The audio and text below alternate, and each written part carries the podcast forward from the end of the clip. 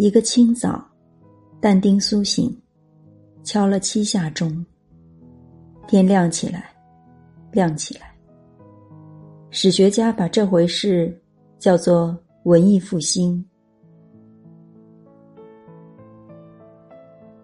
生命是极滑稽的，因为它那样的贴近死。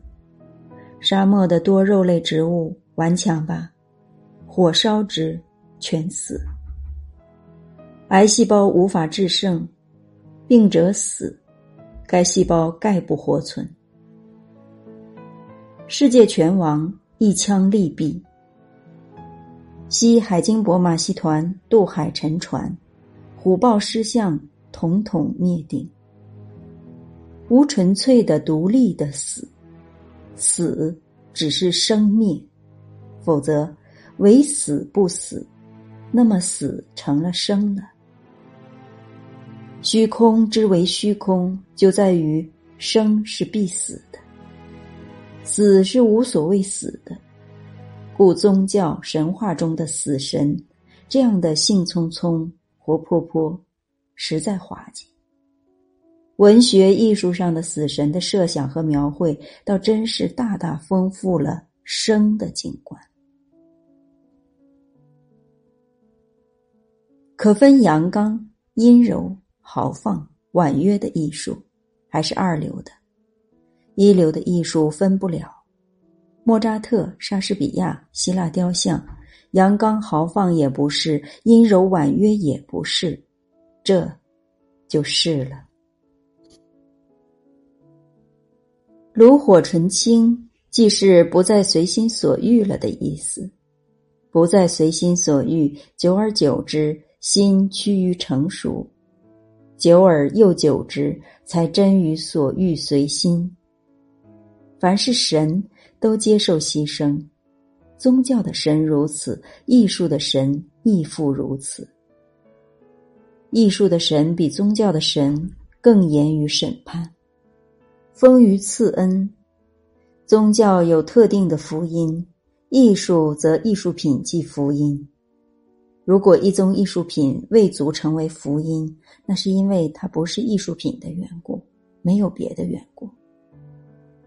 艺术没有最后审判，而是即时审判，日日夜夜都在进行审判。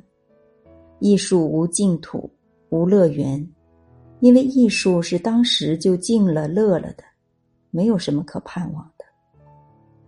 艺术的上帝曾经与宗教的上帝往来频繁，渐渐的疏阔，神奇之交淡如水，大致是这样的。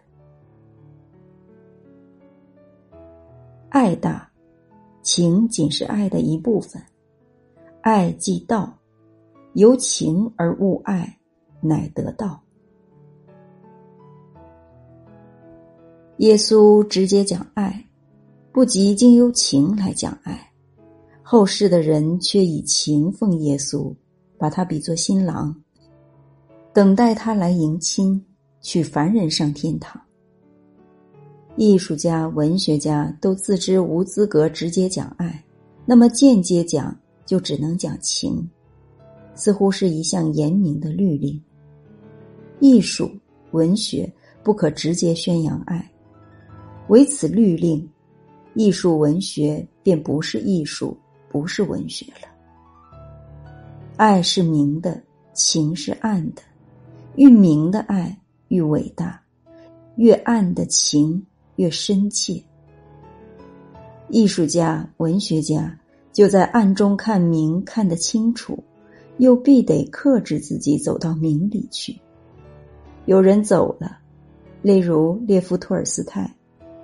屠格涅夫苦苦劝阻他别走，托尔斯泰还是走了，毁了。